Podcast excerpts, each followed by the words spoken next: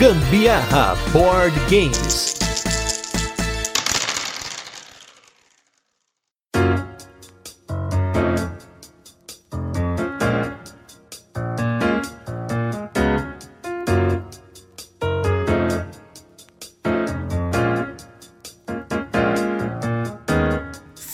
Beleza? Aqui é Gustavo Lopes, Gambiarra Board Games, hoje com mais um Tem Dado em Casa, esse programa com nome idiota, mas conteúdo bacana. E hoje vai ser um cast rápido, não sei, mas os jogos que a gente vai falar são jogos rápidos para você, assim como eu, muitas vezes tem apenas 5, 10, 15 minutinhos no máximo, aquela meia horinha antes de dormir para jogar um jogo. E você quer aproveitar aquele momento aquele momento com a sua esposa, com seu esposo, com seus filhos, com alguém ali, você tá num restaurante, numa espera, numa sala de espera de algum lugar, num, sei lá, no consultório, sei lá onde você está, mas você quer jogar aquele jogo rapidinho para deixar aquele momento preenchido com uma coisa boa. E pra gente falar sobre jogos rápidos, eu estou com dois caras aqui, foram duas escolhas a dedo dois caras que realmente vão colocar coisas muito bacanas para vocês aqui hoje. Primeiro lugar aqui no meu lado esquerdo, ele que para variar está aqui, sempre marcando presença, eu marcando presença no canal dele. Eu estou com o Feldmaster Sandro Campagnoli do Borzen Burgers. Tudo bem, Sandro? Fala pessoal, bom dia, boa tarde, boa noite. Olha nós aqui novamente, né? Hoje para falar desses jogos rápidos. Você quer dar aquela rapidinha? Você só pega ali, ó, desce a lenha e acabou a brincadeira, meu amigo. Minha amiga, meu amigo, se preparem que hoje vem bomba. Pode ser no bom sentido, no mau sentido. É, vamos ver, né? Por, ó, spoiler, não tem Feld, hein? Pelo menos que eu tô vendo Não. aqui nas nossas listas, não tem Feld, hein? Feld ele se preocupa pouco com dois jogadores e assim, principalmente com um jogo muito rápido. Ele gosta de raciocínio, entendeu? Muito raciocínio, muito puzzle. demorado, né? coisa- né? Ele- ele- aquele cara que planeja, entendeu? Aquele cara estratégico e tal. Esse negócio rápido, é brincadeira, não tá, não tá com ele, tá? Não tá com nada. E vocês já viram que teve uma voz que surgiu aí, né? Pra defender os Feld haters, né? Porque hoje a gente tem os dois lados da moeda aqui. Eu estou com ele, o cara da Geek Senor, que está lá no Covil também, como sempre, Renato Simões. Tudo bem, Renato? Olá, Gustavo, obrigado pela grande apresentação. Olá, pessoal. Eu não consegui me conter com esses Não é, impropérios que o Santos estava proferindo aí com relação a Stefan Feld e tive que me antecipar aí a apresentação. Peço desculpas pela deselegância, mas é, imagino que todos entenderam os motivos, né? Fui obrigado, compelido a fazer tal escolha. Você viu aí como é que a coisa começa. Mas hoje não vai ter Feld, né? Então vai ser mais tranquilo, né, né Renato? Hoje não Nossa, teve esse hoje cara é- na lista, né? Hoje é diversão, né? Diversão, aquela sensação gostosa, uma coisa boa mesmo. Aquece o coração. Eu me lembro que o Renato, no final da nossa live lá, que foi pauleira, ele comentário dele, né? Só me convida pra outra live que, que seja menos tensa. Pô, me convida só pra assunto espinhoso, pô. Aí fica ruim pra nós, né? Ai, gente, porque pra quem não conhece, gente, você não entrou ainda até hoje no canal do Boards and Burgers. Eu participo direto lá. O Renato participou de uma live bem polêmica de jogos chatos lá. Então, toda sexta-feira tem balada no Boards and Burgers, 10 horas da noite, mais ou menos ali. A gente tenta começar no horário, mas às vezes o OBS não ajuda, né? Acontece tanta coisa, né, Sandro? Sim. É aquele Boeing que às vezes não decola, né? é bem por aí mesmo. É igual balada, né? Balada de rock. A balada começa às 10, mas a banda só chega à meia-noite. E é isso que importa. É, tá aí. Isso aí. Inclusive, gente, esse tema que a gente vai falar hoje, a gente também abordou lá numa live do Boards and Burgers, que a gente falou sobre os jogos rápidos e a gente quis fazer aqui mais uma alternativa para você que gosta desses jogos mais papum, né? Hoje a gente vai falar até dentro de algumas categorias, mas lá no Boards and Burgers você vai ter pelo menos 10 dicas lá que a gente comentou, até umas menções honrosas, teve menção que a galera ali achou que não era muito rápido, né? Sempre tem aquela galera que joga aquele jogo de 10 minutos em 45. Acontece. A gente sabe que tem muitos jogadores que tem aquela necessidade de pensar e escrutinar cada jogada, mas hoje vamos tentar colocar jogos que não chega a esse ponto, mas pode acontecer, hein? Vai acontecer, depende muito. Mas o primeiro jogo que a gente vai falar aqui, que é o jogo do Sandro, acho que é o único da nossa lista que não tem como. Não tem Não tem como como. estender. Não tem como, né, Sandro? Manda bala. Não tem como, até inclusive acho que um dos jogos que não tem como mesmo. Porque tem uns que dizem que não tem, mas tem, né? E porque sempre tem aquele ser que gosta de dar aquela até em jogo de bolinha de gude, entendeu? Ele fica ali, aquela bolinha mirando, dele vai pro lado, dele olha aquela bolinha, né? A gente vai ter que gravar, um, inclusive, um vídeo sobre bolinha de gude, porque tá desmerecido esse jogo dentro do cenário brasileiro. É, pô, um jogo que iniciou muita gente, né? Pô, bolinha de gude, é- você pega lá o The Tá Dice Tower hoje, tem corrida de bolinha de gude lá no canal. né? Não, tem que ter, tem que ter. E esse jogo em específico, pessoal, não tem como porque você seta para 5 minutos. Você pode setar para 5, pode setar para 10, né? 5 minutos é o mais rapidinho e tal, 10 para quem quer dar aquela explorada um pouco mais em palavras, né? Que é mais buscado. Mas foi um dos melhores jogos, na minha opinião, lançados aí nos últimos tempos, né? E quando a gente fala de jogo rápido, jogo gostoso e tal, não pode deixar de citar sempre a Paper Games, né? Que traz isso aí, a especialidade, né? É aquele mignon da casa, assim, né? Que sempre vem e, e sempre assertivo, né? Então eu tô falando exatamente do nosso sensacional Entre Linhas, um jogo que chamou muito minha atenção, principalmente porque ele joga só até 5, você vai pegar inclusive o relógio, o jogo diz que você pode jogar sem tempo, mas com o tempo fica outro nível de jogo, a pressão é muito forte, então quem não conhece pega para ontem esse jogo por vários motivos, principalmente pelo preço muito acessível, um jogo rápido, um jogo gostoso e que você pode jogar também cooperativo, né? E, inclusive tem gente fazendo, o jogo não é para feito competitivo, mas tem gente já criando um método competitivo, fazendo alguns house rules aí para tentar jogar competitivo. Mas logicamente ele vem naquele âmbito cooperativo e funciona. Eu não sou uma pessoa que gosta muito de jogos cooperativos, né? Mas esse jogo ele tem um desafio tão grande e foi tão divertido jogar assim com esse compromisso que você tem com o teu parceiro parceira e tá, tá jogando com você ali, que seja com quem esteja jogando, mas ele, ele faz com que você realmente se sinta pressionado para alcançar aquilo. Eu vou te dizer que é bem difícil, inclusive no nível fácil, eu nunca consegui completar aquela matriz. Então, pessoal, como que funciona o jogo? Então, basicamente, você tem linhas e tem colunas, você tem intersecções entre essas linhas e essas colunas. Então, você vai ter que passar para o seu companheiro ou companheira, isso é basicamente uma pista de qual que é a palavra que revela a intersecção dessas linhas dessa coluna. Então, vamos supor que se tivesse lá numa linha a palavra bola e na coluna a palavra pesado. Você tem que tentar passar uma ideia que interliga essas duas palavras para o teu companheiro para ele tentar adivinhar qual que é exatamente essa intersecção. Então, se eu falo boliche, a pessoa vai ver todas aquelas palavras na linha, naquelas várias linhas, naquelas várias colunas, e vai tentar juntar essas palavras. Deixa eu ver, ó, tem bola feliz, não, bola feliz não tem nada a ver com boliche. Daí ele vai aqui, bola é estado, estado não tem nada a ver. Opa, bola pesada, ou bola pesado. Então ele fala ali, por exemplo, A4, por exemplo, alguma coisa nesse sentido. E vamos supor que a 4 fosse, né, realmente a intersecção entre bola e pesado. E ela acertou. E dela você coloca a caixa ali, a cartinha, baixado bem naquela posição que é a intersecção que une a linha e a coluna. E assim você vai tentando montar, preenchendo toda essa matriz, 4x4, 5x5, e você vai tentando ali tentar matar essas palavras, um fazendo charada pro outro e tentando, logicamente, não errar, porque quando você erra, essa carta não entra ali na posição, mata a tua matriz, né? Ela é descartada basicamente do jogo. Isso faz com que se perca pontos no final. Então é um jogo rápido, gostoso, o material é muito bom, como sempre, da Paper. Enfim, foi mais um tiro certo. E eu, inclusive, acho, eu, por jogar muito bem em duas pessoas, né? Eu acho que ele superou aqui a questão do próprio Codenames. Eu achei muito mais divertido, tá? Que o Codenames, pelo jogo, pelo feeling do jogo, sabe? Achei ele mais desafiador sabe? No sentido, e principalmente para jogar duas pessoas. Tudo bem que tem o Codenames Duo e tudo mais, mas comparando com o Codenames tradicional, que a maioria das pessoas tem, eu acho que ele, uhum. ele supera e supera bastante, tá? Inclusive, um comentário para você que não conhece o Entre Linhas, depois volta aqui no nosso vídeo que a gente fez um episódiozinho bem bacana falando dele. Realmente, eu quis abrir o cast falando do Entre Linhas, porque ele é o único de todos os jogos aqui que a gente consegue marcar o um minuto. E para começar, logo falando dos jogos mais rápidos que dá para jogar, até 5 minutos. A gente tentou aqui colocar jogo até 5 minutos. É, o Sano já foi direto né, no, no correto aqui, né? O jogo que vai 5 certinho, né? Apelou. Achei que ele apelou, mas tá valendo, tá dentro da, da categoria, né? Agora, Renatius, qual que é a sua escolha de jogo para jogar até 5 minutos? O que, que você traz pra gente aí que dá pra ser tão rápido assim? Bom, eu acho que não poderia ser outro. Esse é o grande jogo para mim, de duração tão curta que existe aí no mundo inteiro, não é nem só no, no Brasil não. É o Double, Doble, Doble, como você quiser chamar. A Galápagos fez um vídeo uma vez falando que era Doble. Doble. Olha aí. É, pois é, tem um, uma sketch de humor com Tati do Porta dos Fundos e Rafael Studart explicando que é dublê. Eu não sei se é tanto humor assim, mas tem um sketch. então só foi boa. o, a intenção definitivamente foi boa. Aprendi a falar nunca falo o que eu aprendi, né? Falo sempre double. Mas tudo bem. né?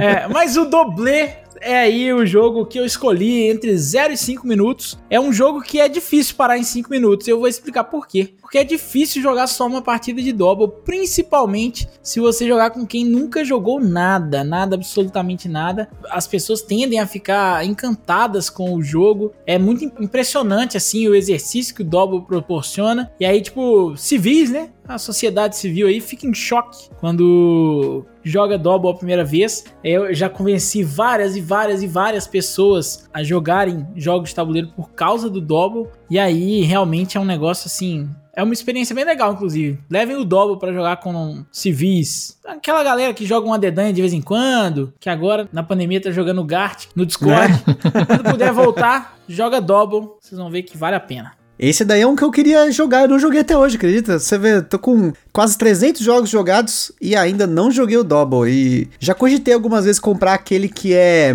a prova d'água, né? Porque uhum. disseram que ele é o que é mais durável, né? Tem muito. Eu tenho até um brother, nosso forte abraço aí pro Thales lá do Saros BG, que ele gastou o Double dele. Ele simplesmente teve que comprar outro, porque de tanto que eles jogaram, as cartas estavam totalmente zoadas já. então, eu tenho o Double há bastante tempo. Na verdade, eu o meu nem chama Double, chama Sporit. Porque, na verdade, eu tenho os Doubles também da Galápagos, que ela lançou aí, os de festa e tudo mais. Eu tenho. Só que esses eu joguei pouco. O que eu joguei mais foi o Sporit, que eu comprei. Tive uma oportunidade de comprar numa viagem. Cara, é a mesma carta daqui, só um pouco menor, e ele dura até hoje. Tem que ser muito bruto para poder estragar a carta, hein? E ele não é a prova d'água. Tem que ser bem bruto. É verdade. A galera joga na Mas fúria, tem, tem né? gente que quebra, é quebra baqueta de bateria cara tocada, então, né? Tem que ter essa expectativa. Né? É. É, sempre tem, sempre tem, né? Quem foge a, ao padrão. pois é. E a minha escolha, gente, eu não vou falar da minha escolha. Por quê? A gente, antes do cast, a gente sempre combina os jogos, né? Eu falo aqui a minha lista, o Renato, o Sandro, né? Mas para mim não tinha como ser outra escolha sem ser o Entrelinhas, né? Então eu não escolhi, eu deixei pro Sandro Entrelinhas, mas aí o Sandro me roubou uma outra da próxima categoria. Mas assim, eu deixei porque eu jogo esse jogo em até 5 minutos. Uhum. Aqui tem partidas com 2, 3 minutos e aí, por conta de a gente jogar várias rodadas, né? Tentar várias partidas de uma vez, porque a primeira vez que a gente jogou esse jogo, eu perdi cinco vezes seguido. Eu falei, que raio está acontecendo, né? Aí, beleza, guardamos o jogo, tal, nos dias seguintes, vamos jogar de novo. Perdi mais umas duas, três de novo. Falei, meu Deus, cara, o que, que tá acontecendo com esse jogo? Não é possível. Tem uma coisa de errado. E não é um jogo de sorte, né? Ele é um jogo de cartas. Leitura, né? Que o Sandro vai explicar para vocês. É leitura, gente. É pura leitura, é olho no olho, porque a gente vai abrir agora a próxima categoria, que é para jogos de 0 a 15 minutos, 0 não tem como, né? Mas até 15 minutos para dois jogadores. Não necessariamente precisa ser um jogo exclusivamente para dois, mas aquele jogo top para dois jogadores. E aí, Sandro, agora você que vai né, assumir a descrição desse jogo que foi a minha escolha. Até 5, mas foi a sua até 15. Opa, vamos lá, vamos lá. Então, pessoal, é, na verdade, joga bem rápido mesmo, principalmente porque tem algumas cartas ali que matam outras e realmente se acaba a partida, né? Mas, enfim, mais uma vez, né, pessoal, vou ter que falar mais um jogo da Paper Games, impressionante, né? A gente sempre fala, né? Jogo rápido é difícil sair de Paper Games, né? Geralmente vai cair lá. E esse jogo é interessante porque ele foi desenvolvido, para quem não sabe, né? Ele é do mesmo design do Love Letter, né? O Seiji Kanai, né? Que é um cara aí fantástico que vendeu zilhões de cópias do Love Letter, vende aí rodo no mundo inteiro e nas mais diversas versões, né? É mais ou menos o que aconteceu com o Valada lá com Codenames, né? Que também tem todo tipo de Codenames, sai cada dia, uhum. sai com, né, com um estilo. E ele resolveu relançar, né? Relançar, mas ele lançou um jogo com uma pegada um pouquinho diferente, mas ainda muito próxima do Love Letter, né? Quem jogou a mesma sensação, né? Porque você tem as cartas com números, né? E os números, além dos números, você tem os poderes das cartas, uma carta contrabalanceia outra, ou é contraponto de outra, ou ela bate uma e não bate a outra, né? Então você tem toda aquela jogada de percepção e leitura de mesa, porque as cartas são escondidas, e basicamente você tem vários duelos, mini duelos ali, que você apresenta uma carta e ela é escondida, e o teu amigo adversário ali apresenta a carta também, então elas ficam para a para ali, uma do lado da outra. E daí vocês abrem as cartas, revelam e geralmente uma vai bater a outra. Alguns exemplos, tá? Tem a carta da princesa, que é o número 1. Um. Geralmente, geralmente, sem considerar os poderes, as cartas maiores matam as cartas menores, né? Então se eu joguei um 6 lá, eu joguei um 5, perdi, perdi 5, perdeu. Mas o grande sac sacada do jogo são os poderes que fazem as mais diversas variações acontecerem, né, na mesa, e realmente aí botar a cereja do bolo, né, esse tipo de poder e você saber conhecer bem esses poderes e principalmente marcar as cartas que já foram jogadas pelo teu adversário, porque todo mundo tem as mesmas cartas nas mãos, com os mesmos poderes. Então, se o teu adversário jogou aquele poder, opa, tudo bem, se perdeu naquela rodada ali, mas você sabe que ele não tem mais aquela cartinha na mão para jogar depois. Então, você tem que trabalhar com isso, com essa percepção, com a leitura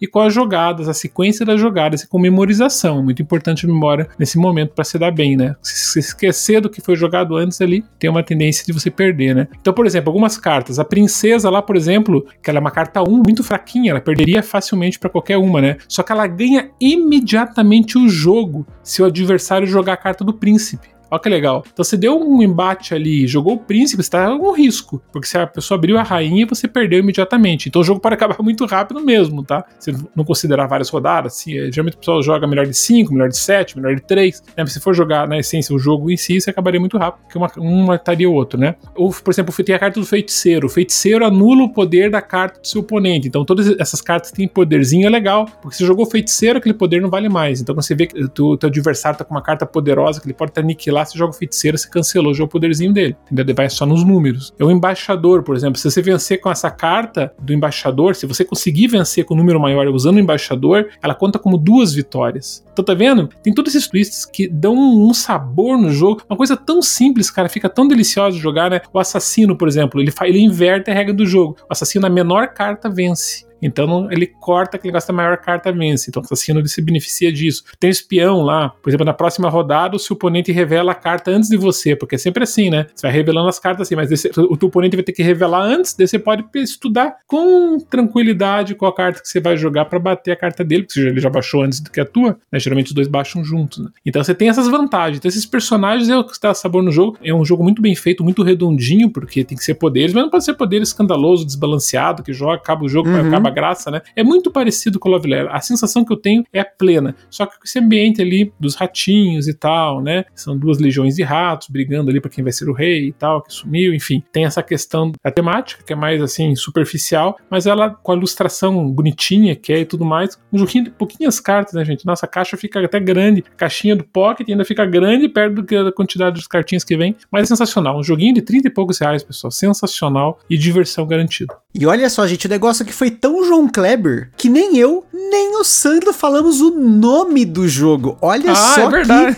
que suspense. Olha, suspense é, é tão grande. Oh, agora foi bom, hein? Agora se, se você não, não adivinhou, se você não adivinhou que é o Brave Rats, então agora você já sabe porque eu falei. É. Né? 2011, joguinho em 2011, Brave Rats, exatamente, boa, boa. eu fui empolgado, você viu que eu vou empolgar nesses joguinhos, né, cara? Pô, vem toda aquela emoção ali e tal. Da, da, esposa, ela ganha, se ganha, é, é bem emocionante, assim, porque realmente, que nem um dos jogos que eu vou falar, que minha esposa também pegou um, um estilo de jogo que eu não consigo ganhar dela. Não sei o que acontece. Mesma coisa que aconteceu com o com você. Já vou falar qual é o jogo, mas, cara, não sei. Você pensa assim que tem uma boa quantidade de sorte. Então você tem boa quantidade de sorte, deveria variar um pouco, mas não, cai tudo para ela, que ela pegou uma manha, sabe? Assim, uma. Dentro da sorte, ela uhum. pegou uma estratégia, uma tática ali que eu não consigo vencer ela. Muito interessante. Renato, você tá na sua mão, hein? O suspense pode ser um suspense também. Se quiser fazer igual o, o Sandro Kleber aqui, pode mandar. Né? Pô, vou, vou, fazer suspense. Também sei, acho que sei brincar da escola João Kleber. E vou tentar. Prometo tentar. A única coisa que eu, que eu vou fazer, a única informação que eu vou entregar, é que é um jogo do mesmo autor do Brave Hats. E não Olha é. Love Letter. Olha aí. Ô, louco, hein? Ô, louco. Opa. Caramba, gente também é um jogo, assim como o Brave Hats. Eu não joguei o Brave Hats, mas com a explicação do Sandro eu acabei de comprar um na internet, tá? então eu vou jogar em breve. E, mas assim como o Brave Hats, ele também tem cartas numeradas lá de X a X, né? X a Y, no caso, se fosse X a X, era só um número mesmo. E ele também é sobre essa interação entre as cartas, assim como Brave Hats, assim como Love Letter. É do Seiji Kanai, é um grande jogo dele, que é para mim, levemente superior ao Love Letter. Na verdade, eu falei que não é Love Letter porque eu não quis entregar assim tão, tão fácil. Não é Love Letter, mas é inspiradíssimo em Love Letter. Se você for contar as letras do nome Love Letter, você vai ver que a primeira palavra tem quatro letras, a segunda tem seis letras. A primeira palavra começa com L, a segunda palavra também começa com L. A primeira palavra é LO alguma coisa, depois LE alguma coisa, ou LE, se você for de São Paulo. No caso desse jogo, tem exatamente essa mesma configuração o nome. Só que, diferente do Love Letter, ele é um jogo que premia muito mais a dedução. No Love Letter, no fim do jogo, no fim de. Quando assim, tá chegando ao fim do baralho, chegou ao fim do baralho, o que faz diferença é a maior carta jogada à frente do jogador vence aquela partida. Nesse outro jogo, existe uma etapa depois disso. O resto é tudo igualzinho. Mas existe uma etapa depois dessa, que é uma etapa de dedução, muitíssimo importante para que o jogo se desenrole de uma forma mais divertida que o Love Letter. E eu estou falando de um jogo que nunca chegou ao Brasil e eu acredito que não chegará, hein? O nome do jogo é Lost Legacy. Lost Legacy também do Seiji Kanai, é baseado sim no Love Letter, também tem só 16 cartas, também tem só aqueles marcadores e as 16 cartas. Então assim, é realmente um jogo baseadíssimo no Love Letter. A diferença é que em vez de você tentar mandar a carta para princesa, você está tentando encontrar o legado perdido, o Lost Legacy, que é a carta de número 5. E isso é que faz é, essa fase da dedução ficar tão mais interessante do que o próprio Love Letter. Eu adoro Lost Legacy, assim como Love Letter, que hoje em dia Love Letter já não, não tem tanta diferença mais, porque agora a Asmodee assumiu e está fazendo um padrão novo. Mas o Love Letter antigo, você podia combinar caixas, que aí ia ter efeitos levemente diferentes. O Lost Legacy também pode acontecer. Então você tem o Lost Legacy temático da Starship, temático de lobisomem, temático de vampiro. Tem mais um que eu, que eu não me lembro qual é exatamente, mas tem vários, assim, deve ter uns seis ou sete temas diferentes. E todas as cartas têm efeitos diferentes, mas você pode escolher substituir um de, de uma caixa pelo um da outra, e aí os efeitos são infinitos, assim, infinitos não, né, mas virtualmente infinitos as combinações aí entre essas quatro, e talvez nem virtualmente infinitos, gente, eu não entendo de matemática, peço desculpas, mas muita opção, tem muita alternativa. Então o jogo é muito, muito legal, eu adoro, me divirto muito, tá aí, com certeza, para mim, de 0 a 15 minutos, em dois jogadores, o melhor jogo, com certeza. Só para fazer uma pergunta, hein, Renato? Lost Legacy The Starship, tá valendo? É um desses? Tá valendo, tá valendo. É um desses. É um dos melhores, na minha opinião. Um dos três melhores, assim, que eu já joguei, com certeza. O Starship, o Undead e o Dying Heart. São os melhores para mim. Bom, então eu acabei de boletar ele na Ludopedia. Tinha uma cópia lá, já se foi. Pô, esse jogo é muito bom, cara. Eu adoro, adoro. Fez uma boa compra, Gustavo. Olha aí, hein? Você vê como é que é, gente. Ó, aqui estamos comprando o jogo durante a gravação, hein? Então é pra você não ter a oportunidade de comprar na minha frente. Olha só, que sacanagem.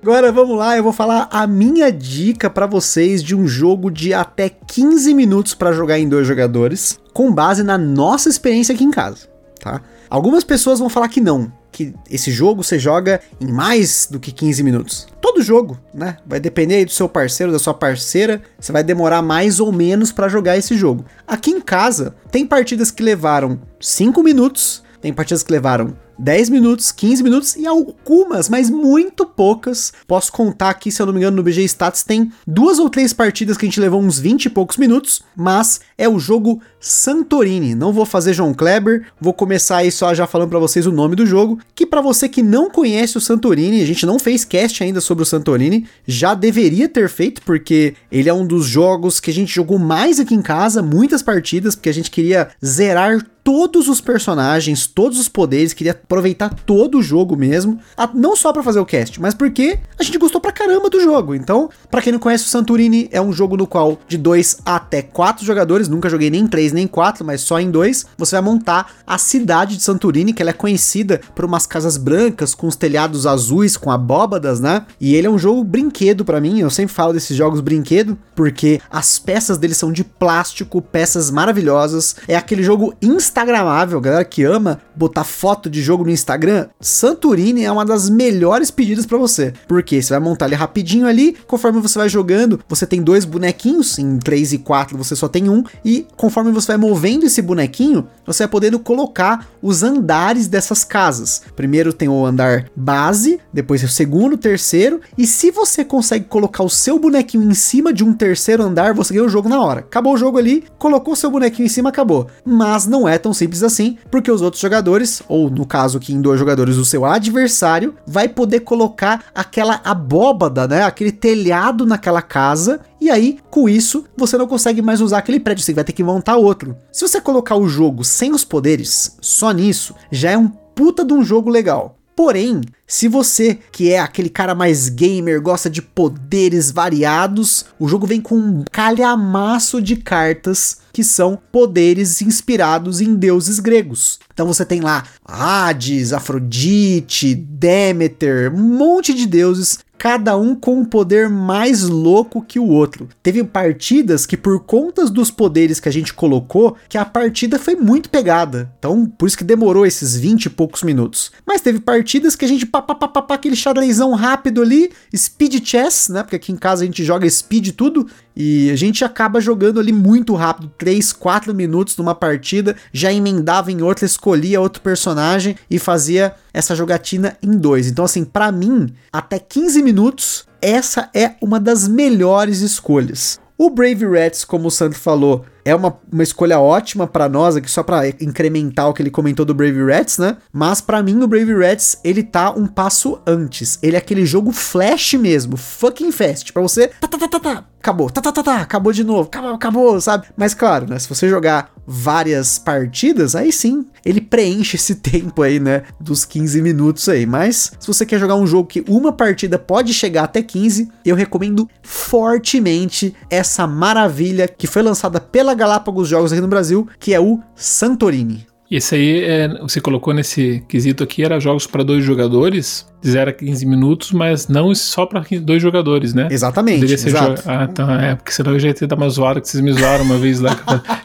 Teve um podcast aqui, É. lembra com o Butileiro lá que eu falei dois jogadores, ele tá tudo contente falando do Santorini. Ah, mas não era só pra dois jogadores, mas é que ele joga muito bem com dois jogadores. Com entendeu? certeza. Foi, foi praticamente feito pra dois jogadores, então por isso que entrou dentro desse critério. Se eu não tivesse deixado essa brecha que se inventou agora, eu era pra dois jogadores. Dois jogadores. Então, Santorini não, entra.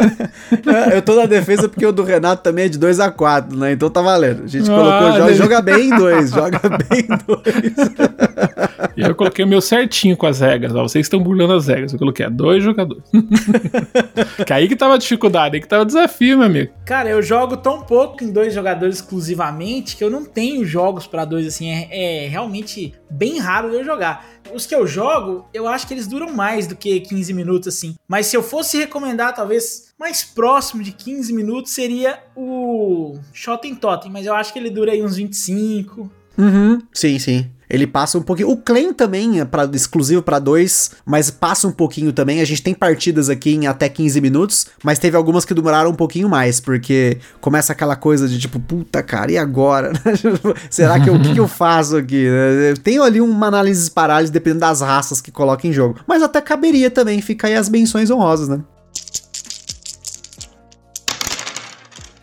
Agora vamos para nossa terceira categoria de hoje, um jogo de até 15 minutos, mas agora a gente não vai colocar jogo só para dois, a gente quer colocar galera para jogar. Claro, gente, estamos ainda na pandemia quando esse cast tá saindo, mas você que tá ouvindo no futuro, graças a Deus aí, provavelmente a gente tá fora desse apocalipse, né? Então, você vai poder jogar em galera. E a gente escolheu agora para essa categoria três jogos, cada um escolheu um jogo aqui para jogar de galera. Começando com o Sandro, que eu sei que é um cara que não joga de galera. Foi uma escolha difícil, né, Sandro? Foi. Foi um dos maiores desafios de toda a história dos board games selecionar um, jogo pra esse quesito. Eu fiquei pensando, não tinha chega a nenhuma conclusão, não, não consegui. Olhava pra minha estante, olhei pra tudo que eu já tive. Eu já joguei acho que 640 jogos agora na, na BGG lá e não consegui encontrar esse jogo. De repente surgiu, surgiu um brilho. Ah, falei, não, brincadeira. Só que é um jogo que eu vou recomendar para vocês, não para mim, porque eu já eliminei ele. Inclusive, eu, eu tenho certeza, eu não sei aonde que entrou, em que top, em que live, mas acho que talvez tenha sido na do Covil, dos jogos que você é, não, não gosta. Ou foi numa assim, tipo, tripudiano, entendeu? Tipo, umas lá, nossa, lá tem umas, nossa, no jogo chato não foi. Foi um outro, um outro jogo, mas acho que quase com certeza foi do Covil. Mas enfim, esse jogo aqui, pessoal, eu particularmente não gosto pelo efeito muito caótico. Tá, tem que falar, caótico. Mas eu sei que muita gente ama esse jogo. Muita gente ama. Então eu me senti obrigado, até mesmo porque não teria outra opção. Era essa. Era essa ou essa, pessoal, entendeu? Então, tipo, é, tem que ser essa. Acabou a brincadeira. Porque, que nem o Gustavo falou assim, eu tive muito party game, vendi 27 party games, tudo uma tacada só. Nunca vou me esquecer daquela emoção, né, cara? Pô, vendendo, entrando aquele dinheiro assim de volta que eu tinha jogado no lixo, entendeu? Com aqueles monte de party game e tal. E daí, fiquei feliz, cara. Tudo um despertar, né, cara? Quando vem aquela revelação, pô, quem que são esses teus amigos? Não tem amigo pra jogar party game, porque ninguém gosta de party game, cara. Todo mundo quer. Que nem eu falo pro Renato, por que, que Feld é bom? Porque Feld exercita teu cérebro, tá? Eu não quero mais ficar dando risada com cerveja e ficar rotando ali, todo mundo dando risada da rota da, da pessoa. Ah, é muito divertido. Rir é, isso é muito aí. ruim mesmo, de, de repente, quando você vê, tem uma pessoa com uma pena no ouvido, de todo mundo. Ah, valeu a pena. Não, chega, pessoal, chega. Pra mim aqui é coisa séria. E esse jogo aqui não é party game, tá? Não é party game. Esse jogo aqui, se bem que eu gosto de party games, alguns, tá? Alguns, mas eu jogo dos outros, não preciso jogar os meus, né? Preciso gastar o tempo do espaço tanto aqui. Mas vamos lá. Pessoal, esse jogo o Renato com certeza vai gostar. Renato vai gostar. O Renato gosta desse jogo, pessoal, porque esse jogo é o Bang Dice. Aí, Renato, acertei ou não acertei? Errou. Errou, pô. Ih, caraca. Ih, tá sabendo que o pessoal quer. Mas eu vou, vou ser justo com você. Eu até acho um jogo justo, assim, honesto, bacaninha, mas eu já joguei demais e o Bang Dice cansa muito rápido, assim, na minha opinião. É, então, talvez seja isso. Eu joguei isso, muito, cara. Esse foi o problema. É. Eu tinha até a expansão, assim, adorava e tal, uhum. mas aí, tipo, realmente, para mim, meio que esgotou. Mas tá certo, eu gostei um dia. É, gostou dia. Né? Eu, eu, sabe que no começo eu também gostei. Só que depois, é bem isso que você falou. Vai jogando um pouco, ali tem jogos que tem uma certa duração, né, pessoal? E como tinha que ser para muita gente, jogo curto, é meio difícil encontrar, tá? Lógico, tô brincando, eu gosto de party game também, né, pessoal? Tipo, tem party games são muito, muito gostosos e tal, né? E tem momentos que você tem que colocar um party game pra divertir família e tal, né? Mas eu tenho, tento evitar um pouquinho porque eu descobri que talvez um party game encaixa geralmente esses joguinhos rápidos que a gente tá falando, que não é tanta. E o próprio Bang Dice não party game, né? É um jogo divertido, mas não chega a ser no nível pare. Ou às vezes sim, né? Depende se joga bebaço ou não, né? Vai, vai depender do teu estado. pra de, mim tudo ele é pare, né? Mas é, que daí tudo, se você jogar... É, daí vai, tudo vira party game quando você tá bebendo, né? Mas enfim. Até os jogos do Feld, viu, Renato? Até os jogos do Feld viram, tá? Porque ele tem essa sapiência, ele já imaginou, esse cara que não beber, ele vai jogar dessa forma, eu vou transformar esse jogo num party game.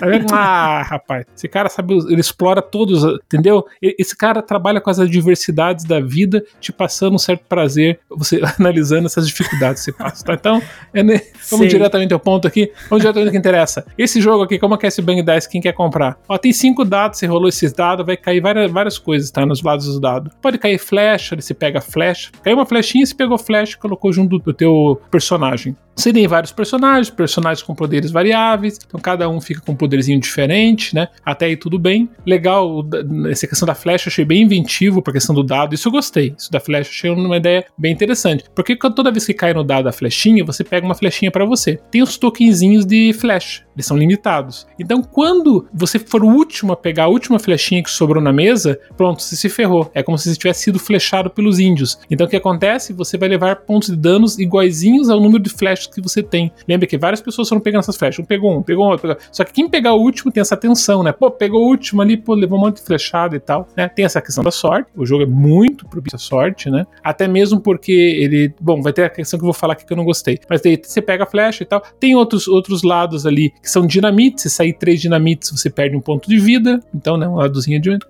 Como são cinco dados, pode cair três dinamites ali ou mais e você perde o ponto de vida quando cai aquilo ali. Tem um lado que é o número 1 um e 2, que quer dizer o alvo da tua direita ou esquerda de 1 um de distância ou 2 até 2 de distância. Esse é ponto que eu não gosto porque fica pessoal. E no Bang Cartas é a mesma coisa. Então o que acontece? Você tá ganhando ali, tá com um pouquinho mais de ponto de vida, daí a pessoa pega esse, ele vai direto em você. Sabe que negócio assim de pressionar quem tá ganhando, quem tá na frente? Daí você tava ali meio de fora, tal, tá com essa estratégia, tá ganhando, vai levar porrada de todo mundo. Daí você fica caótico, entendeu? Nessa, nessa questão. Mas é isso. Número 1, um, pode atingir no teu lado esquerdo e direito. 3 é lado, é lado 2, você pode pegar até 2 de distância de você, considerando o adversário do lado direito e esquerdo. Por isso que esse jogo é legal, porque ele é de galera mesmo ele joga até 8 jogadores, é de 3 a 8. Então ele se encaixa perfeitamente nessa proposta, né? E tem a cerveja, a gente tá falando de cerveja, ele bebedeira, aí ó, cerveja você recupera o ponto de vida. Tá vendo? Tô cowboy lá tomando cervejinha, pá, vai recuperando.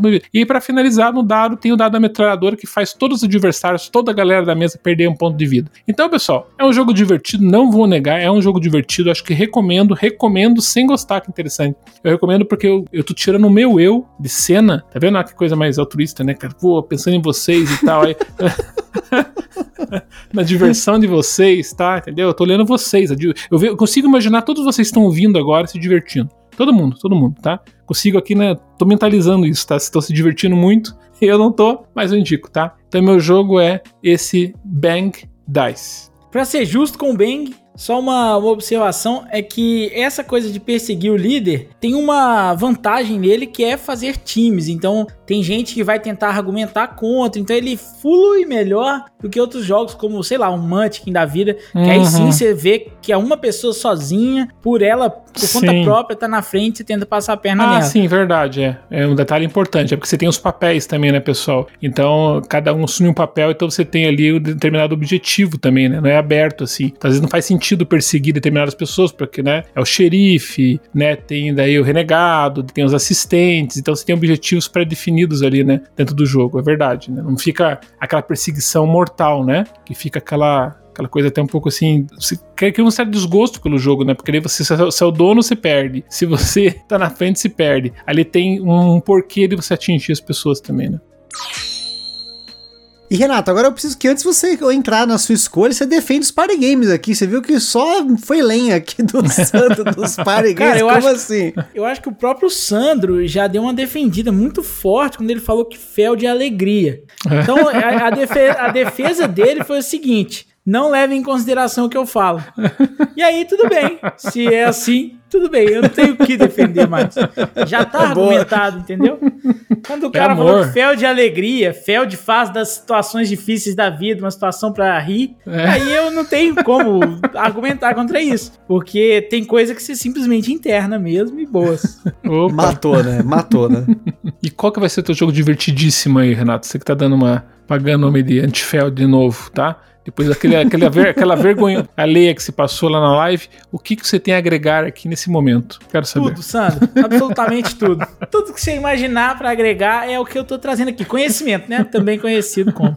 Tô trazendo conhecimento por quê? Porque eu posso dar um spoiler rapidinho, Gustavo, rapidamente. Com certeza. Os três jogos da categoria são jogos de dado, viu, gente? Então, os três escolhidos, por mim, pelo Sandro e pelo Gustavo, são jogos de dados. Vemos aí uma uhum. tendência de que dados são divertidos e dados possibilitam uma coisa que é um jogo mais, talvez até mais rápido às vezes, para uhum. não dar muito downtime nem nada disso. No meu caso, eu escolhi um jogo que é tão bom, Sandro, que existe um filme basicamente sobre ele. Já ouviu Caraca. falar de Piratas do Caribe? Opa, esse pegou pesado, né? É um, block, um blockbuster poderoso. Qual a melhor cena do Piratas do Caribe? Sabem dizer? Tem um jogo na cena. Melhor cena. O Bootstrap Will, sei lá como é que é o nome do o sobrenome dele lá, que é o Orlando Bloom, disputando a própria alma com o Dave Jones através de um jogo. Esse jogo que as pessoas falam assim, isso aí parece porrinha, parece, mas não é. O jogo que ocupa este lugar no meu coração chama-se Liar's Dice,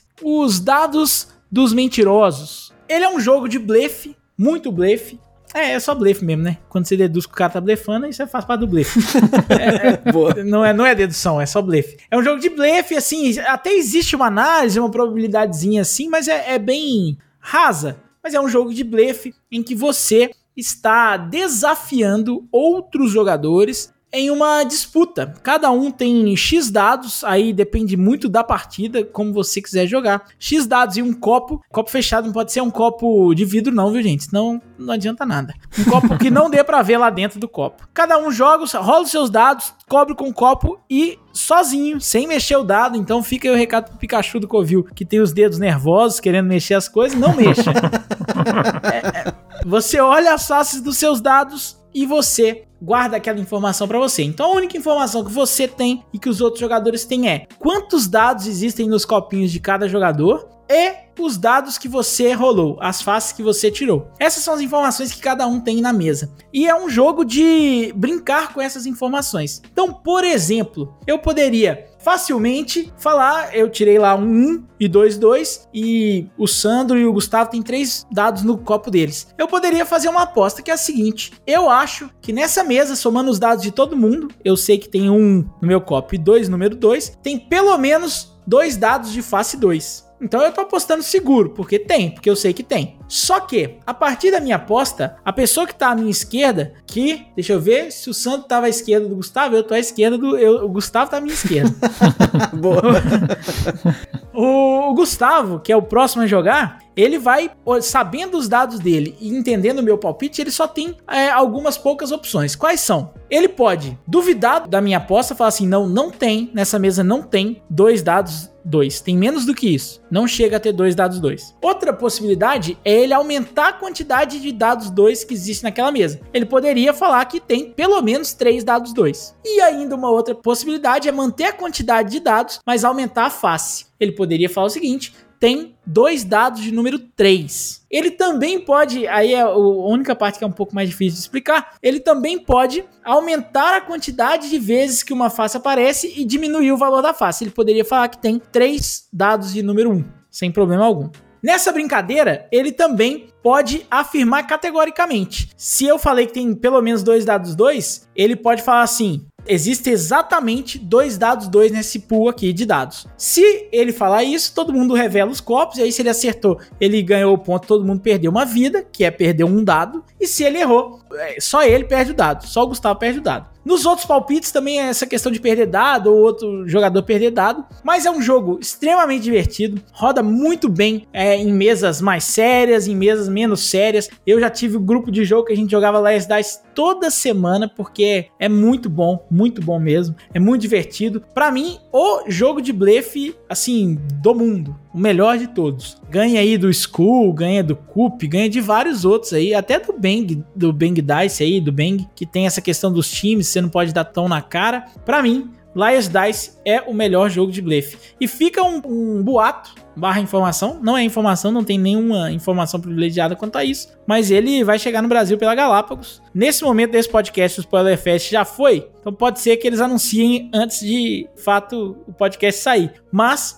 Perudo, que é o jogo que reimplementa o Last Dice, provavelmente vem pela Galápagos, hein? Caraca, olha, informação. Inclusive eu tava dando uma olhada porque o Perudo, na verdade, nem o Perudo, né? Porque veio o Liars. É, é bem, bem, confuso, né? Porque até onde eu sei, esse Perudo, ele tem uma caralhada de nome. Ele é um jogo jogado normalmente no Chile, aqui na América do Sul, e ele é domínio público, né? Só que ele foi reimplementado diversas vezes. E uma das vezes que ele foi reimplementado pelo Richard Borg que é o designer do amado Memoir 44 do Sandro aí, ele ganhou o Spiel des Jahres em 93 com a, a versão do jogo que chama Bluff, né?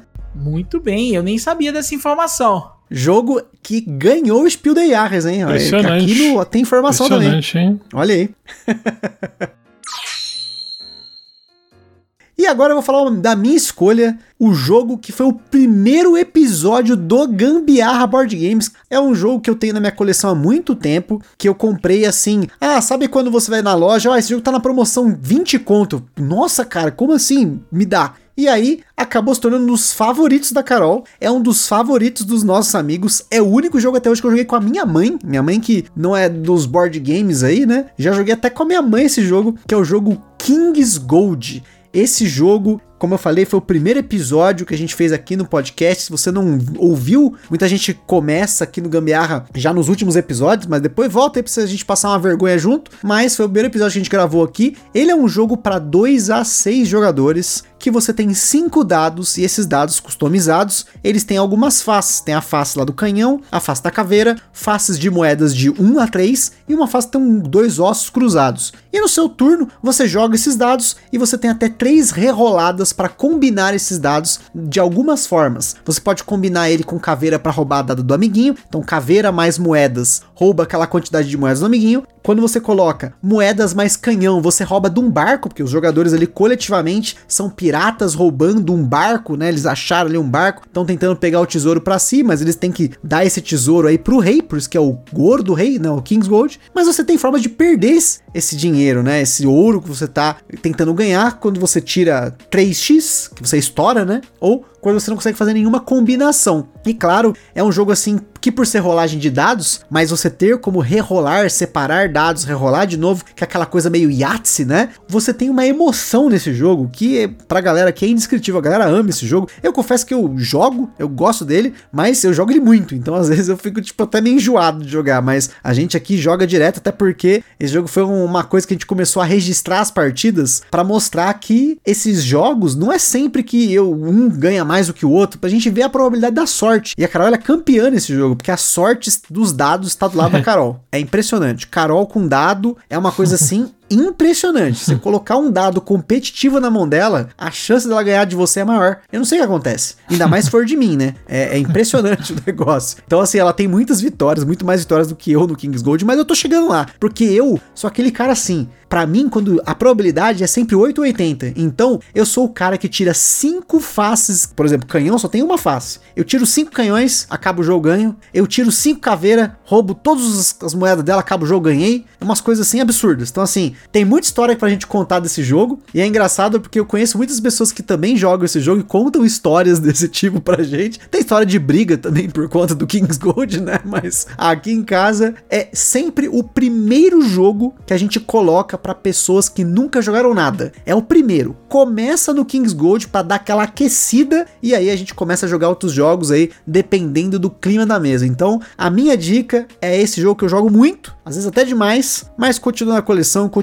sendo jogado, que é o King's Gold. Muito bacana. E de 2 a 6, como eu falei, então, ele entra na nossa categoria aí de jogar com bastante gente. 6 para mim é muito, né? Aqui é difícil ter 6 pessoas, na pandemia nem se fala, mas normalmente aqui geralmente chega até umas 5, então 6 tá bom pra caramba.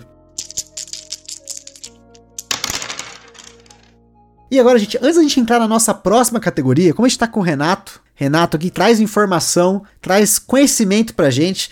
Hoje, na verdade, ele vai entrar aqui para falar também, e eu junto, porque ele me animou com esses jogos aí, agora, né, arranja encrenca aí, né? Que são os dois novos jogos da linha da Geeks and Orcs, que são jogos pequenos, jogos rápidos, sim, não são tão rápidos quanto esse que a gente falou, né? Mas se você jogar uma rodada só, dá para jogar rapidinho, né, Renato? Com toda certeza, Gustavo. A linha nova da Geeks and Orcs aí é a linha Jogamos Sempre, jogos que talvez a gente poderia chamar de linha Pocket, mas aí seria um pouco cópia, né?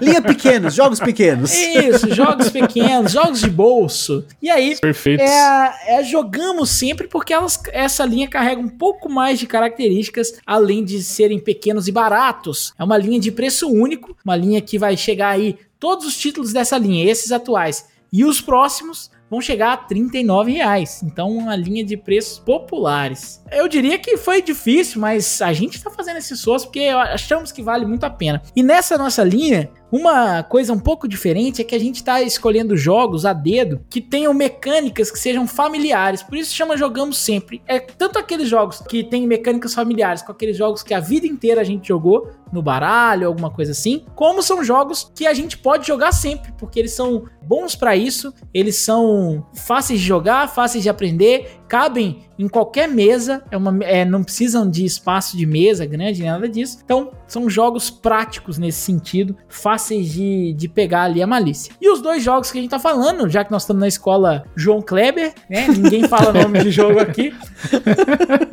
os dois jogos são o Corta, que originalmente foi lançado no Japão, e o nome do jogo é American Bookshop, é o primeiro nome do jogo. Ele vem pro Brasil como Corta. É de um dos game designers aí de jogos de vaza e jogos de escalation extremamente reconhecidos. Esse jogo, na guilda especializada em jogos de vaza no Board Game Geek, ele ficou só atrás do The Crew no, na premiação do ano passado e The Crew ganhou tudo que é prêmio. Então, assim, é um jogo soda com F em todos os sentidos. Eu realmente curto muito o jogo. E esse é o Corta, vai chegar aí a 39 reais. Um jogo de vasos bem diferente, que tem umas sacadas de você poder prejudicar um pouco a pontuação do amigo, ou às vezes não querer levar uma determinada vaza, porque basicamente para você pontuar com uma vaza, você precisa, com uma carta, você precisa dominar aquele naipe sozinho. Se você não tem domínio do naipe, cada carta que você levar daquele naipe vai te valer menos um ponto. Então, existe uma estratégia de às vezes deixar passar, às vezes tentar não, não levar uma determinada vaza. E, bom, é um jogo bem único também. Nem sempre as vazas acabam, rodam toda a mesa. Pode acabar com duas cartas só, às vezes com três cartas. É um jogo bem único. Muito, muito bom. O autor é o Taiki Shinzawa, autor aí do Mask Man e de um dos jogos mais esquisitos que eu já vi na minha vida, chamado Zimbabwe Trick que é um jogo sobre a inflação no Zimbábue. Ô, louco! Aí é muito bom. o jogo é muito bom. Quase eu, eu, já tava ouvindo Great Zimbabwe. Eu falei, não, mas peraí. não, aí não, esse é outro, né? É, não, e o pior, nem é Zimbábue assim, não. É Zimbabwe. Porque tem três S assim em sequência. Zimbabwe.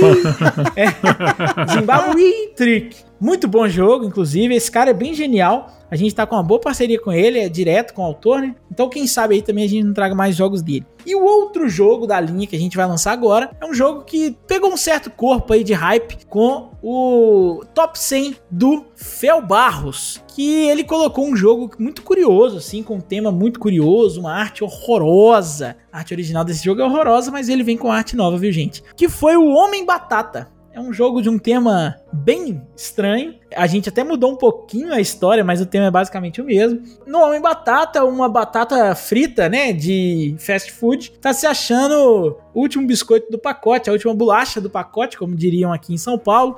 Imagino que aí para você também, Santo, fala bolacha. Vocês estão errados, mas tudo bem. Vou respeitar aqui, né? Fui convidado, não posso desrespeitar. Mas o as batatas fritas do, dos fast foods estão se achando aí a última batata do, do pacote e acham que tem todo o direito de governar Pomesville, a cidade das batatas. E aí, basicamente, o jogo. Esse tema é, é mais galhofa, porque o jogo ele não é muito temático, não. É um jogo de vasas em que existem umas coisas bem, bem legais de uma diferença. Cada naipe tem um número específico, vai num range específico de valores. O amarelo vai de 1 a 13, aí o vermelho, que é o naipe mais forte, o naipe das batatas fritas lá, ele vai do 5 ao 18. Só que tem uns twists de como pontuar, que o amarelo pontua mais. O jogo é genial. Um dos autores desse jogo, o principal, é o Gunther Burkhardt. Ele que fez aí o Ziegenkriegen, também conhecido no Brasil como God of War. E ele acabou de ser recomendado também pro Spiel des Jahres pelo jogo Bis 20, é, Bis 20 lá, ganhou a recomendação. Não foi a indicação, mas a recomendação. E o próprio Homem Batata, né? Ele, ele foi recomendado também pro Spiel des Jahres 2014, hein? Ó. Exatamente. O Homem Batata é um jogo recomendadíssimo aí pro Spiel des Jahres. Um jogo muito único, muito único e muito divertido. Esses dois jogos tem como o Gustavo falou que se você jogar só uma rodada, ele entra nesse tempo. É porque no manual vai falar que você tem que jogar o número de rodadas igual ao número de jogadores, mas nem sempre você precisa fazer isso. Você pode adaptar pelo tempo que você tem, pelo que você quer fazer. A gente sempre adapta quando a gente não quer jogar a partida inteira, seja porque está só demonstrando e tal. A gente faz ali duas, três rodadas e já diverte bastante. São jogos excelentes que o Homem Batata eu já conhecia há mais tempo, o Corta, o American Bookshop eu conheci esse ano e eu corri atrás imediatamente dele porque eu falei assim, isso aqui é bom demais. Estou no hype, vou falar pra você, Renato. Já tava falando pra você no WhatsApp, mas eu tô no hype desses dois jogos. Na verdade, nem sabia que esse jogo era aquele que tava lá no top do Fel. Eu lembro de ter assistido o top do Fel, mas faz bastante tempo. Mas confesso que até fiquei mais hypado com o Homem Batata, porque ele joga em dois, né? O Homem Batata vai de 2 a 5 e o, o Corta vai de 3 a 5 ou 3 a 6? 3 a 5, 3 a 5. 3 a 5, né? Então, Isso. formação aí sensacional. A gente né, quis incluir esses dois jogos porque são lançamentos aí da Geek Geeks tá para chegar, né, né, Renato? Exatamente. Final do, do mês aí, de julho? 31 de julho, 31 de julho a gente encerra os envios da pré-venda e aí começamos a colocar aí nas lojas. Parabéns aí, Renatão. Legal, eu acho essa, essa atitude, essa ajuda da Geeks, da, da Paper, trazer esses joguinhos até que não são muito conhecidos do público brasileiro, que são grandes pérolas escondidas, como a gente fez até na live na última vez. Eu acho que é interessante, né? Porque é só assim com muito cuidado, né? Aquela curadoria e tal, e pesquisando e analisando jogos para trazer. Vocês trazem verdadeiras pérolas aqui, né? E se não fosse através de vocês, a gente não conheceria. Então, muito bacana. E o mercado de jogos de vaza tá faltando jogo de vaza aqui uhum. no Brasil, né, Renato? Eu acho, né? Eu sei que desses trick-taking games, né? Esses jogos de vaso, jogo de climbing, né? Que eu nem sabia que tinha essa diferença, né? Conhecimento sendo agregado aí, né? E cara, eu sinto falta, porque eu gosto desses jogos de cartas assim, porque eles são mais familiares para quem tá fora do hobby. Aquela galera que joga truco, baralho, aquela coisa toda, o cara vê um jogo que tem números e cartas e só isso, a regra é em cima disso, é mais fácil ter aderência. Eu pelo menos acho. Com toda certeza. E é exatamente a ideia dessa linha, é trazer esses jogos que tem alguma familiaridade ali com jogos que a pessoa já conhece. Não que eles são iguais, né? Não tem nada, absolutamente nenhuma sensação parecida com, por exemplo, jogar Homem Batata e jogar truco. Não parece a sensação de jogar. Mas existe a mecânica é todo mundo joga uma carta e aí a maior vai puxar. E essa mecânica facilita muito para as pessoas entenderem o jogo mais rápido, pegarem algumas malícias mais rapidamente. Então, essa linha inteira vai vir assim. Inclusive, se me permite, Gustavo, já vou dar um, uma segunda propagandeada aqui que no dia 1 de agosto de 2021, logo depois de finalizados os envios da pré-venda do corte do Homem Batata, a gente já vai anunciar dois novos jogos para essa linha depois desses dois. E esses próximos dois são inéditos, são jogos que a gente desenvolveu para isso. E nenhum dos dois é vaza. Caraca, aí sim, hein? Spoilers, Boa. hein? Eu falei que eu tava trazendo os convidados certos, gente. Tá trazendo informação e spoiler também. Coisa maravilhosa, a gente gosta disso. E, já como eu falei, né? Eu gosto muito desses jogos pequenininhos. Vocês sabem, quem acompanha aqui o Gambiarra sabe o quanto a gente gosta de card game, jogo de caixinha, né? Porque eu tenho um espaço aqui no apartamento bem reduzido. Então, você pega um monte desses jogos, eles ocupam o espaço de um jogo grande. Então, putz, sensacional. Vou botar as palminhas aqui na edição para você, Renato, porque sensacional. Estou muito agradeço, feliz com, agradeço. Com essa iniciativa aí de joguinhos pequenos. A gente precisa de mais disso. A gente Sim. precisa muito, ainda mais nessa época, né? Cada vez mais o preço dos jogos tá indo lá em cima, jogo batendo mil reais. Hoje eu vi um Zombicide segunda edição, um Kickstarter, cara vendendo a 7.100 reais da Ludopedia. Foi o recorde. Nunca tinha visto nada parecido. Nem o KDM, Kingdom Death Monster, eu vi anúncio a esse Caramba. preço, né? Então, impressionante, impressionante. Mas vamos falar agora de jogo rápido de novo, vamos voltar aqui nos nossos jogos rápidos, porque como eu falei, eu quis colocar o Homem Batata, que o corta mais ou menos aqui nesse meio, porque se você jogar uma ou duas ou três rodadas ali, dependendo, você consegue jogar até uns 15 minutos, 30 minutos, né? Esses jogos eles têm um, um tempo um pouquinho maior ali. Se eu não me engano, o Homem Batata ele tá como 40 minutos e o, o corta ele tá como 30 a 50. Mas, como a gente falou aqui, se você jogar algumas rodadas só, você chega nesse tempo, porque agora nós vamos finalizar esse cast com jogos que a gente joga entre 15 e 30 minutos, que a gente brinca aqui em casa que é o famoso fim de noite. A gente tá terminando o dia, então a gente quer pegar um joguinho para fechar a noite. Então geralmente são jogos de 15 a 30 minutos. Quando não dá aí, claro, a gente apela para esses jogos até 15, mas 15 a 30 minutos já te dá uma experiência ali um pouco mais encorpada, né? Você consegue pegar um jogo que ocupa um pouquinho mais de espaço, sentar na cama ali para jogar. E Sandro começa aí falando pra galera qual que é a sua escolha desse jogo de fim de noite. Manda bala. Então, pessoal, o meu aqui, acho que muita gente vai gostar, porque é uma franquia super renomada, né? Acho que no mundo inteiro, no mundo dos board games, não tem quem acho que não jogou e quem tá começando geralmente vai começar por ele. Só que o grande diferencial desse jogo é essa versão, que eu acho que é, na minha opinião, uma das melhores versões que eu joguei para jogar rápido, que é justamente a característica principal aqui desse podcast, né? Então, na verdade, ele joga em 15 minutos, pode até chegar em 20 de vez em quando, mas geralmente ele vai fechar dentro dos 15, né? Dependendo ali do AP, ali um pouquinho de um, de outro, tentar, né? Não tem muito o que pensar também, é um jogo muito mais tático que estratégico, então ele joga rápido mesmo. Que é o nosso sensacional Ticket Ride New York, né? Esse realmente, para jogar rápido, não tem igual, né? O Diego uma vez me falou, né, lá do canal, me falou que ele tinha comprado um Ticket Ride que ele conseguiu vender o Europe, que ele tinha, Europa, o tradicional, o basicão e todos os outros, né? Só substituindo por esse, porque ele falou que passava o feeling que ele necessitava ser um jogo tão demorado, né? E eu fui na linha dele realmente bateu certinho nossos gostos nesse sentido, porque é um jogo que se você quer ter o Ticket to Ride, só que se enjoou, né? Pô, eu joguei bastante e tal, só que eu quero manter ainda pra jogar de vez em quando. Então ele é um jogo que joga até quatro pessoas, tá legal, não é feito só pra dois, mas roda maravilhosamente bem dois, isso é um ponto positivo, porque o mapinha dele é muito pequenininho, então ele, ao invés de ter ali os trens e os táxis, né, ali, e os ônibus ali, tá, de Nova York, representando a cidade de Nova York, é basicamente um mapa de Nova York, e traz essa questão do táxi, que é muito famoso, né? Nova York e tudo mais. E traz ali as cartas, a teletaxi, a questão dos coringas que tem ali, né? Que representa as outras cores. A pegada é exatamente a mesma. Até não vou ficar explicando Ticket Ride aqui para não ficar repetitivo, porque muita gente já conhece, né? Mas o que, que ele traz de diferencial? Ele ser rápido, ele ter algumas formas de pontuação diferenciadas também. Então ele tem ali alguns números 1 ali de ponto 1 que força você a assumir determinadas rotas. Tem a mesma história dos objetivos que não são cumpridos, é, somam como pontos negativos no final para você. Então você tem ali um fator punitivo se você quiser né, pegar objetivos muito longos, muito difíceis, depois não conseguir cumprir. Então tem aquela gestão do risco. Ele traz também aquela mesma questão de compra de cartas iguais, mesma cor para montar dentro das rotas, né? A construção de rota muito bem feitinha. Só que como o mapa é muito pequenininho, fica muito acirrado, fica muito fechado. Então isso que estimulou aqui a jogar em dois jogadores. Esse é o jogo que tinha falado que a minha esposa só ganha de mim. O Ticket Ride, teoricamente, é um jogo que tem uma boa quantidade de sorte, depende da compra de cartas, né? Tem os objetivos,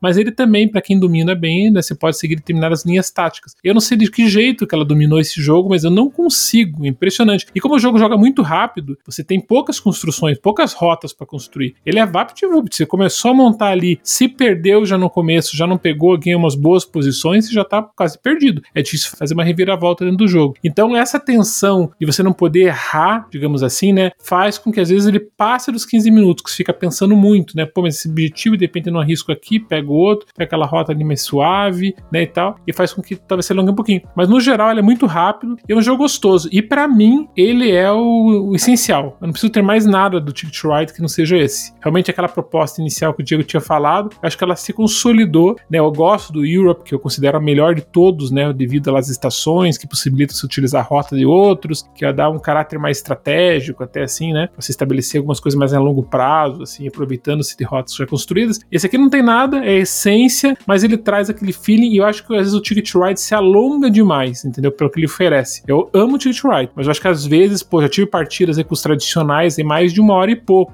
porque ficou ali um pouco, sabe, chato e tal. Então esse não, esse resume no tempo certo e você usa tudo que você usa nos outros, você usa nesse. Então para mim é a melhor escolha que eu teria para jogar um jogo rápido assim, do nível altíssimo, né? E tem o Londres também, né? O Ticket Ride Londres, Londres também, né? Que é na mesma pegada. mesma pegada. Eu confesso uhum. que eu prefiro o skin do Londres do que o do New York, uhum. mas só não comprei esse jogo porque a caixa dele é do tamanho esquisito que não cabe aqui em lugar nenhum. é, gente, esse negócio de caber na prateleira é foda, né? Uhum. Mas enfim, né? Yeah. Agora vamos com o Renatius Renato. Qual foi a sua escolha desse joguinho aí pra gente jogar em 15 a 30 minutos? Joguinho não, né? A gente às vezes fala joguinho, mas é um jogão. Esses Sim. caras aqui, tudo é jogão, né? Tudo desde o pequenininho ao grande, pra gente é tudo jogão. Você colocou na mesa, teve uma experiência boa, é jogão. Olha, eu vou te falar que esse aqui é um senhor jogão, viu? Um senhor jogão. É um dos jogos, talvez um dos meus jogos favoritos aí, talvez no meu top 10 de todos os tempos. Aliás, curiosamente, eu acho que os três jogos que eu citei aqui estão. Double, Liar's Dice e esse que eu vou, vou falar. Eu só antes queria fazer uma observação curiosa. Eu acho que eu e o Sandro nascemos em dimensões diferentes. E nós somos os, os opostos um do outro. Porque ele falou assim: eu não preciso de mais nada do Ticket Ride sem ser o New York. E eu afirmo o seguinte: se só existisse o New York, eu não precisaria de Ticket Ride.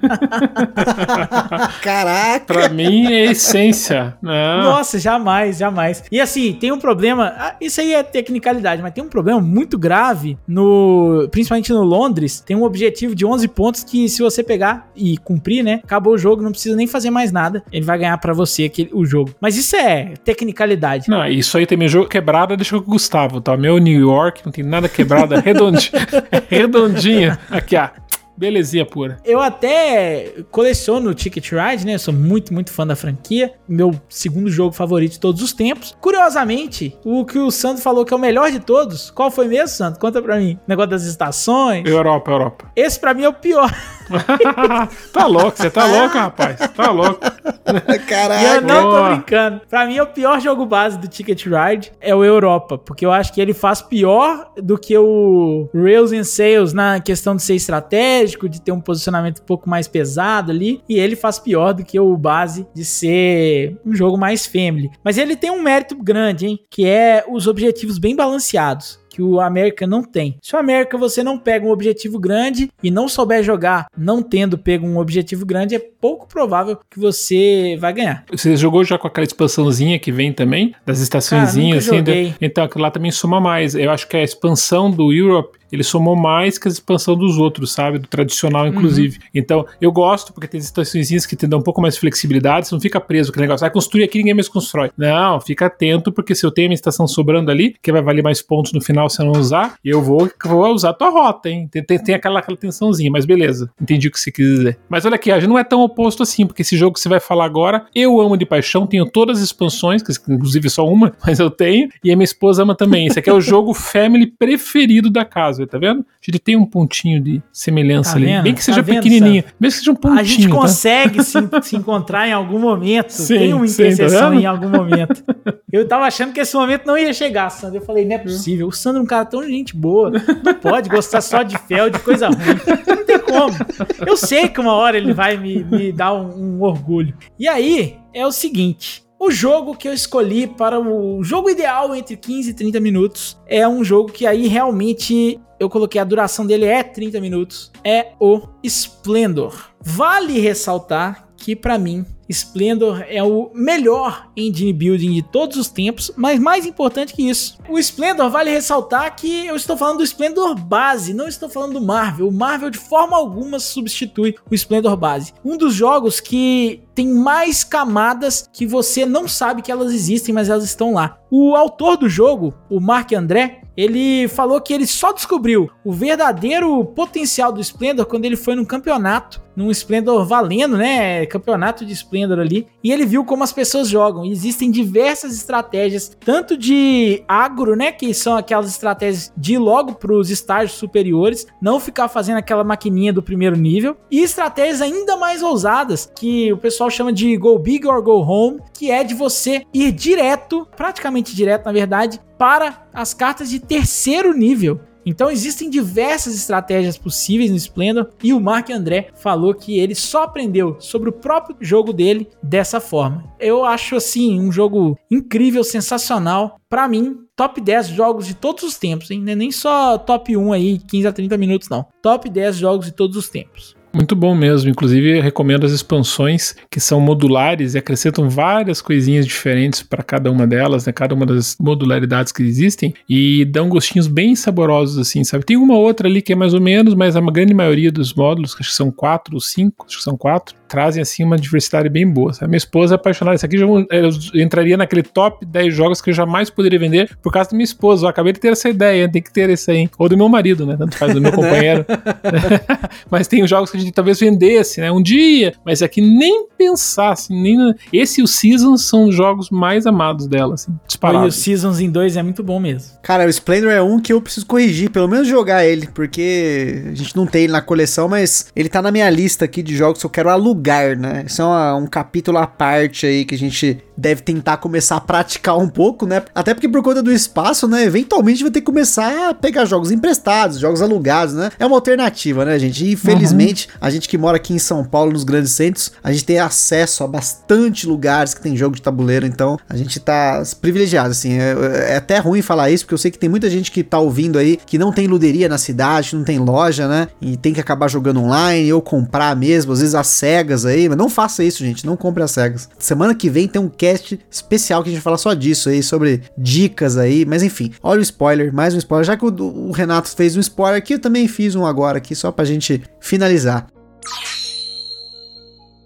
Então, para fechar esse cast de jogos rápidos, eu vou colocar para vocês o jogo mais jogado aqui em casa entre 15 e 30 minutos. Assim, disparado é uma das primeiras escolhas que a gente pensa para fechar a nossa noite. Inclusive, às vezes quando eu tô aí, faltando alguns minutos para gravar, né, faltando uma meia horinha para gravar, a gente não jogou nada no dia, puta, tô com vontade de jogar alguma coisa, eu saco esse jogo que é o Azul. Não é Vitrais de Sintra, não é o Summer Pavilion, lá o pavilhão de verão, não é expansão do Azul, é o Azul Raiz, o Azul Zero, aquele que começou tudo, aquele que ganhou o Spiel des Jahres, daquele cara maravilhoso que é o Michael Kisling, que com a dupla dinâmica dele lá, o Wolfgang Kramer, faz cada jogão, mas ele sozinho também faz jogo foda. Então, Azul pra gente é esse jogo que preenche esse tempo. Eu gosto muito de azul. A gente brinca aqui que a gente joga azul na violência, porque além das camadas de pontuação do jogo, que para quem não conhece o azul, volta que ele foi um dos primeiros casts também, porque a gente gostar tanto de azul, a gente tinha que falar ele logo no começo do cast, mas no azul, além de você ter que pontuar, você tá montando ali a sua parede de lajotinhas ali, ainda mais se tá usando o lado do reboco, que a gente brinca aqui, que é aquele reboco cinza, você tá metendo azulejo nele, ainda tem a pontuação negativa que você pode fazer toda a rodada se você pega a peça inicial, né? Você pega aquele ladrilho com um estampado para você ser o primeiro jogador na próxima rodada, mas também se você tem que pegar peças que você não consegue encaixar depois ali na sua janela, você pontua negativo. Então a graça aqui em casa é fazer com que o outro pegue um monte desses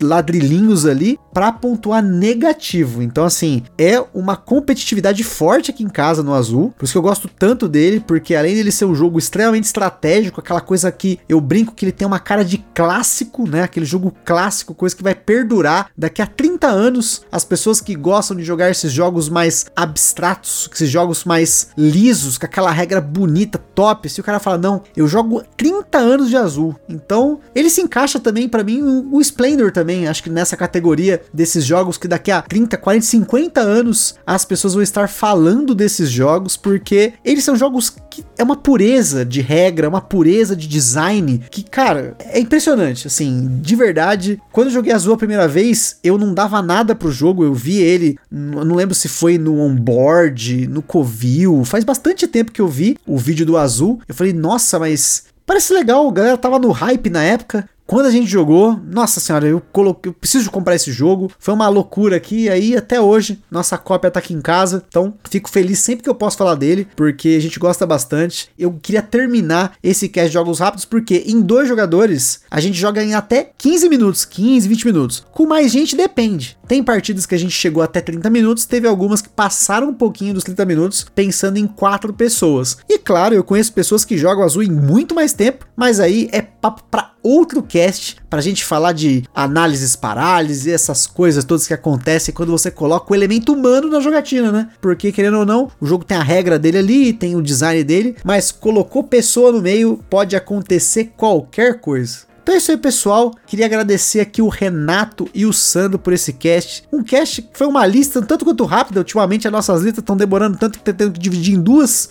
Então a gente conseguiu aqui, num tempo bacana, passar para vocês. Olha quantas dicas de jogos rápidos para você que curte jogar rapidinho, para você que, como o Sandro falou no começo, quer dar uma rapidinha. Aí tá as suas escolhas de jogos que a gente passou para vocês. E também recomendo depois entra lá no Boards and Burgers, no canal Boards e Comercial Comercial Burgers lá no YouTube. Você vai ver uma live que a gente fez sobre jogos rápidos também. Tem outros jogos escolhidos aí pelo Diego, pelo William, né? A gente fez ali um apanhado um pouco diferente. Algumas até dicas que a gente comentou aqui aparecem lá, acho que se eu não me engano, as do Sandro, ele comentou lá também, mas tem bastante coisa nova lá. Valeu, pessoal. Então vamos ficando por aqui. Mais uma vez agradeço o convite do nosso sensacional Gustavo aí. Ele sempre tá junto com a gente também lá nas baladas BB, toda sexta-feira, 22 horas, no canal Boards Burgers. Agradeço também pro Renatão aí, pessoa sempre gente boa, apesar das nossas diferenças, a amizade continua, hein, Renatão? Sempre continua. Pra quem não viu a fatídica live, também passa no Borsburgs e vê os top jogos chatos. Colocamos o Renatão numa situação adversa, uma situação